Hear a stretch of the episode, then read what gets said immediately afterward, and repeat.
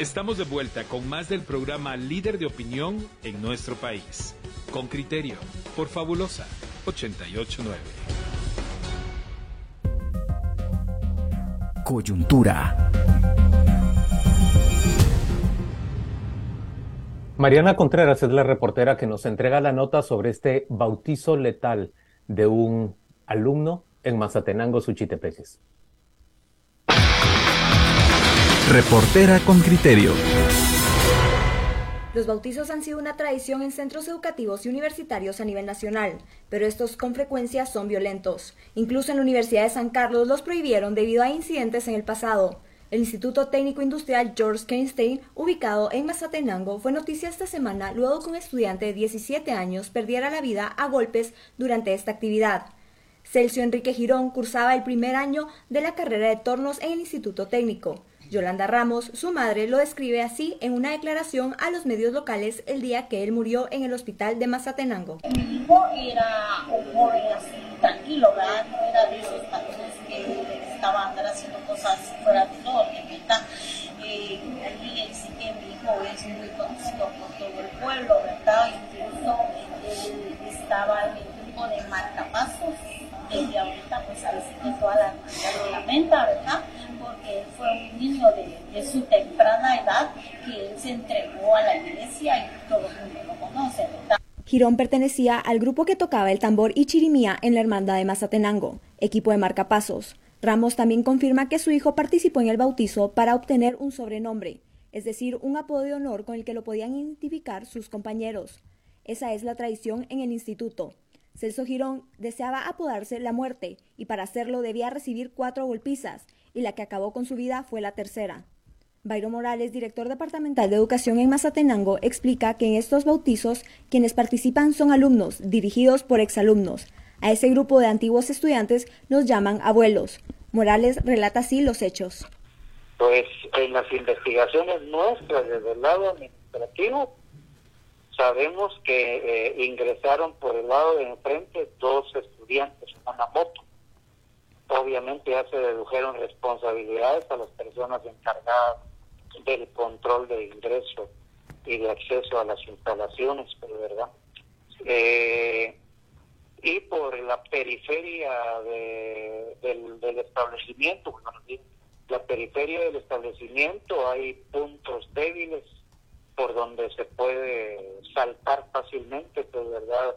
Esas áreas y eh, se, se, dice que ingresaron dos personas por esas áreas, es decir, eran cuatro las personas que de los antiguos, de los abuelos que ingresaron al establecimiento y que los sacaron de acá. Por hay evidencia de personas que, que vieron cuando incluso aparte de ellos, de los cuatro que entraron, más eh, tres muchachos eh, a los que iban a practicarles el ritual, otro grupo de estudiantes se incorporó y se fueron a un área donde saltaron hacia el terreno, eh, a un terreno baldío que colinda con, con las instalaciones del instituto.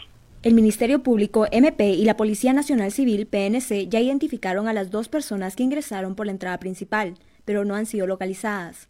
El MP no dio más detalles pues la investigación está en curso, pero los padres de la víctima han denunciado irregularidades en el manejo del caso. Por ejemplo, presionaron para que se realice una nueva necropsia, pues afirman que la primera es incompleta. Padres de familia grabaron y transmitieron una reunión con el director del instituto, Edwin Tomás, a quien reclamaron la falta de personal ese día. ¿Quién era el encargado de la tarde? ¿Dónde estaba usted? Permiten entonces, oiga, disculpe. La verdad es que... Permítame, profe. ¿Quién era el encargado de la tarde? Si el profesor pidió permiso, tiene que haber habido la persona...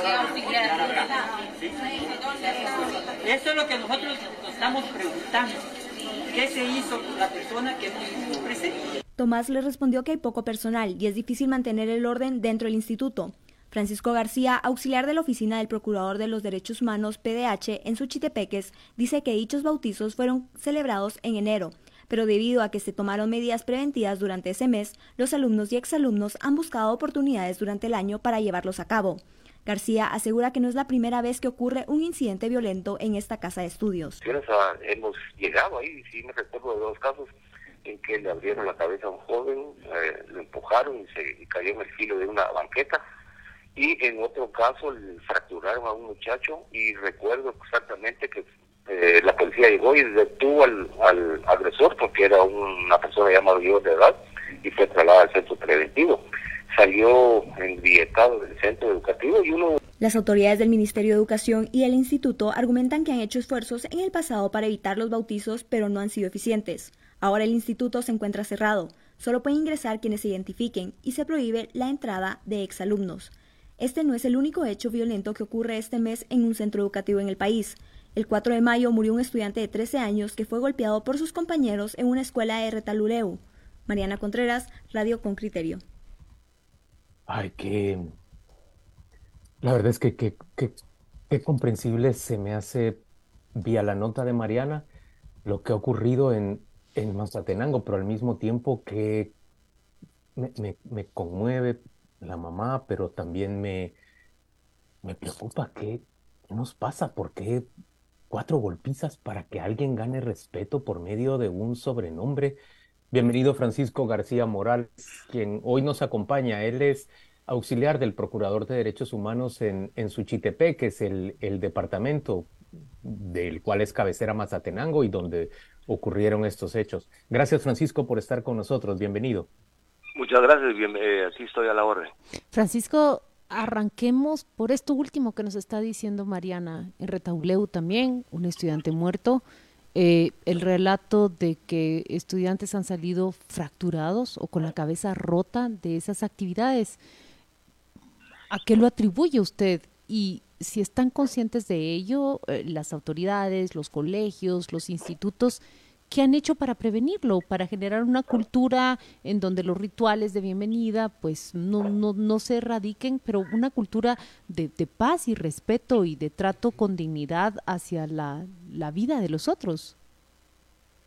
Sí, eh, yo creo que eso hay que verlo desde más, mucho más tiempo anterior. En los inicios del instituto se hacían estos rituales, pero de una manera pues eh, simbólica y que no afectaba a las personas. Eh, recuerdo que también antes todavía de esos hechos que yo indiqué anteriormente, justamente al momento de llegar en una ocasión que nos fueron llamados que estaban haciendo el bautizo, llegamos al lugar en el vehículo de la institución, lo estacionamos adentro del centro educativo y cuando terminó la reunión y salimos, el, el, habían cortado la manguera del, del, que lleva el líquido de frenos y ahí mismo en ese lugar pues se puso la denuncia, por supuesto, pero eso indica el grado de, de descontrol y, desinterés que ha habido entonces para poder enfrentar esa situación.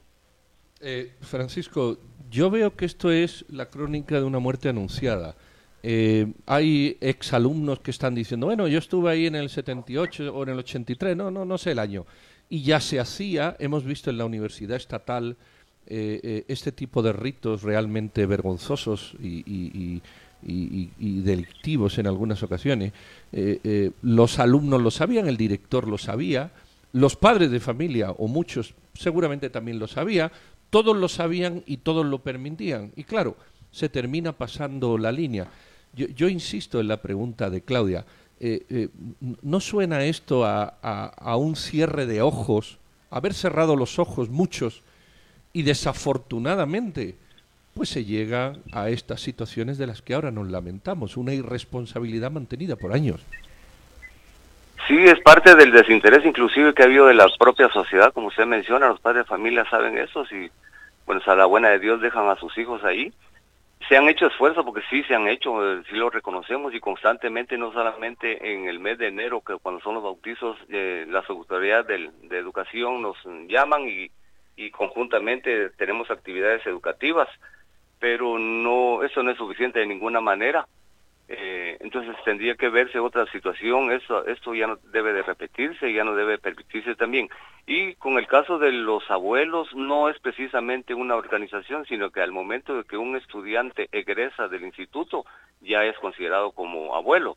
Estos en ocasiones se dedican a, aportar eh, al instituto y no precisamente se dedican a, ocasiones como lo que está ocurriendo o lo que acaba de ocurrir aquí en el instituto con esos bautizos. Francisco, yo trato de pensar un, poco más allá. Sé que van a, a, fustigarme por decir esto, pero en realidad estamos metidos en una cultura patriarcal muy mal comprendida y muy dañina. ¿Cómo es eso que un muchacho, para ser considerado respetable, el símbolo del respeto es el apodo, deba ser capaz de soportar cuatro golpizas como bautizo o como rito de pasaje?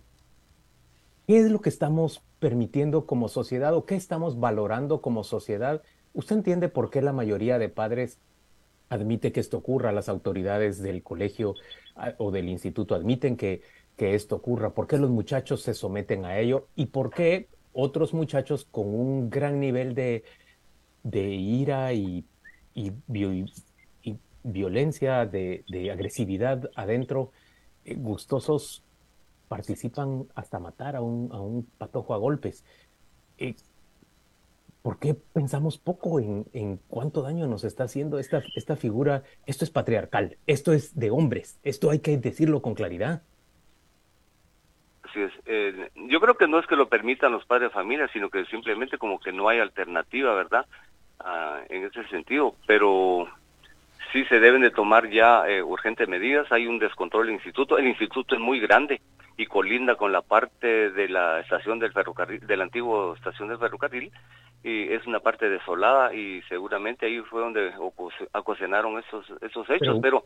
Pero, eh, compréndame, ¿por qué no nos cuestionamos nuestra concepción de qué significa ser varón, hombre? ¿Por qué tendríamos, por qué tenemos que someter a un patojo a golpizas para considerarlo respetable? Sí, eso es, eh, yo creo que también en la familia es, es parte básica, importante en eso, porque pueden ponerse algunos lineamientos en los centros educativos, pero si el joven viene con esa, ese tipo de condición y, es difícil entonces, por más medidas que se puedan tomar en, en, los centros educativos, con ese, ese este, este, caso, que le digo, sí es de los lugares donde más hemos participado y participamos constantemente en pláticas y conversaciones y hasta control en algunos casos, pero ha sido y es insuficiente. Entonces creo que tiene que ser una manera más integral como tiene que eh, tomarse algunas medidas. Mire, y eh, las autoridades, eh, e, esto es un instituto público, ¿verdad?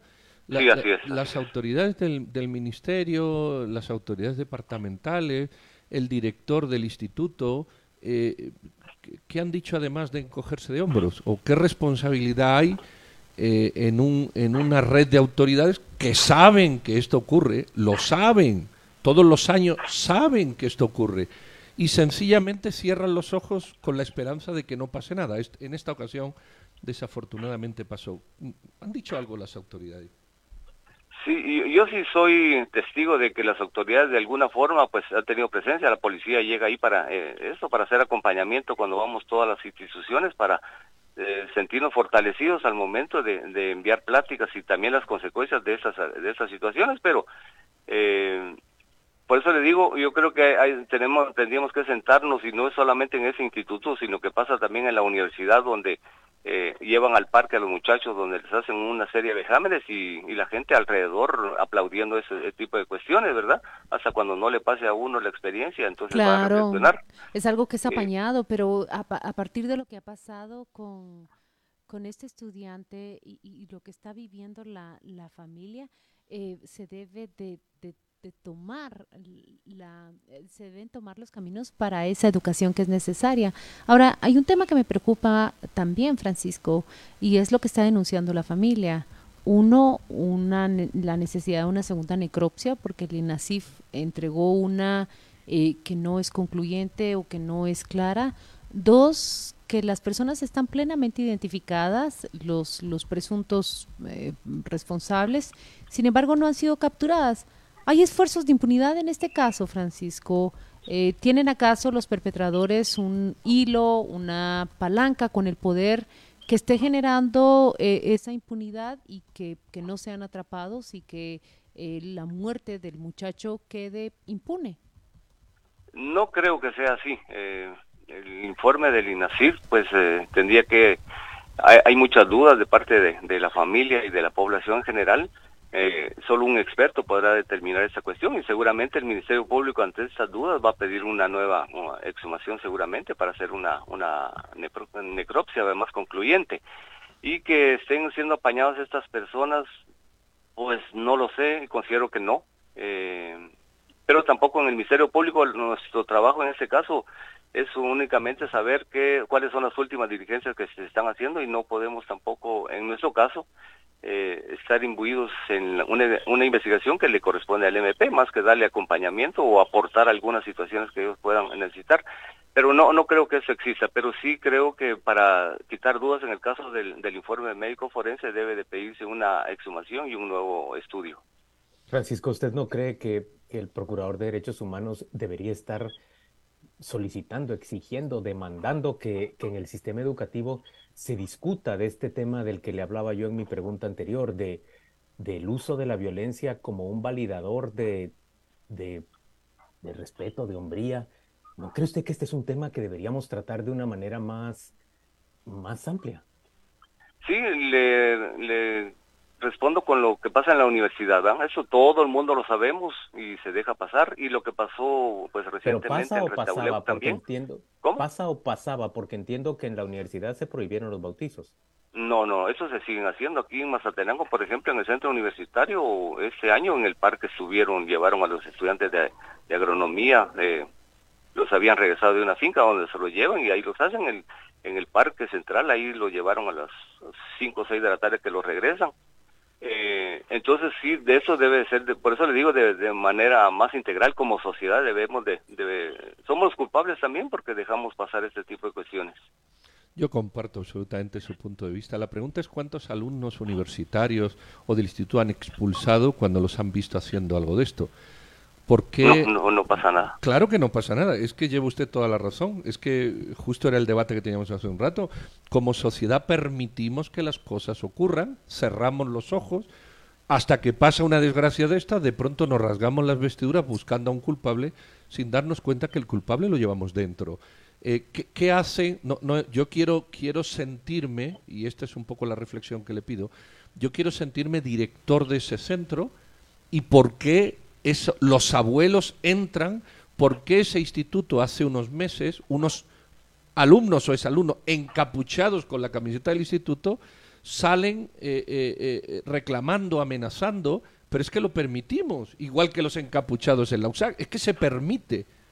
¿Por, qué somos como sociedad tan indolentes o, no sé cómo denominarlo? usted trabaja ahí, quizás usted pueda hacer una radiografía mucho, mucho mejor que la que yo siento. En, ese caso hay también otra situación muy interesante. El 16 de abril fue tomado el, instituto por De esa fecha le, digo lo del video, sí. ¿Cómo? De esa fecha justamente le estoy diciendo el video que tomaron y se campucharon. Sí, exactamente. El día 16, un domingo en la tarde, se lo tomaron el edificio, aduciendo de que hay un proyecto de ley que, que tiende a privatizar el instituto. El día miércoles siguiente, el 19, 19 de abril, se tuvo una reunión en, con padres de familia y autoridades allí, y ellos llegaron, los estudiantes llegaron encapuchados también. Ahí también ya no demandaron absolutamente nada acerca de la privatización, sino que una serie de, cuestiones como eh, más material, que los, que los maestros estén capacitados, que cumplan con su horario y otras cuestiones, y nunca se mencionó el asunto del, del bullying que, que se realiza en el instituto. Francisco, muchas gracias por acompañarnos esta mañana en Radio con Criterio. Mucha, pues mucha fuerza para, para conducir su trabajo a usted en Mazatenango y en, y en Suchitepeques en general. Es un gusto, licenciado. Mucho gusto. Saludos. Fabuloso.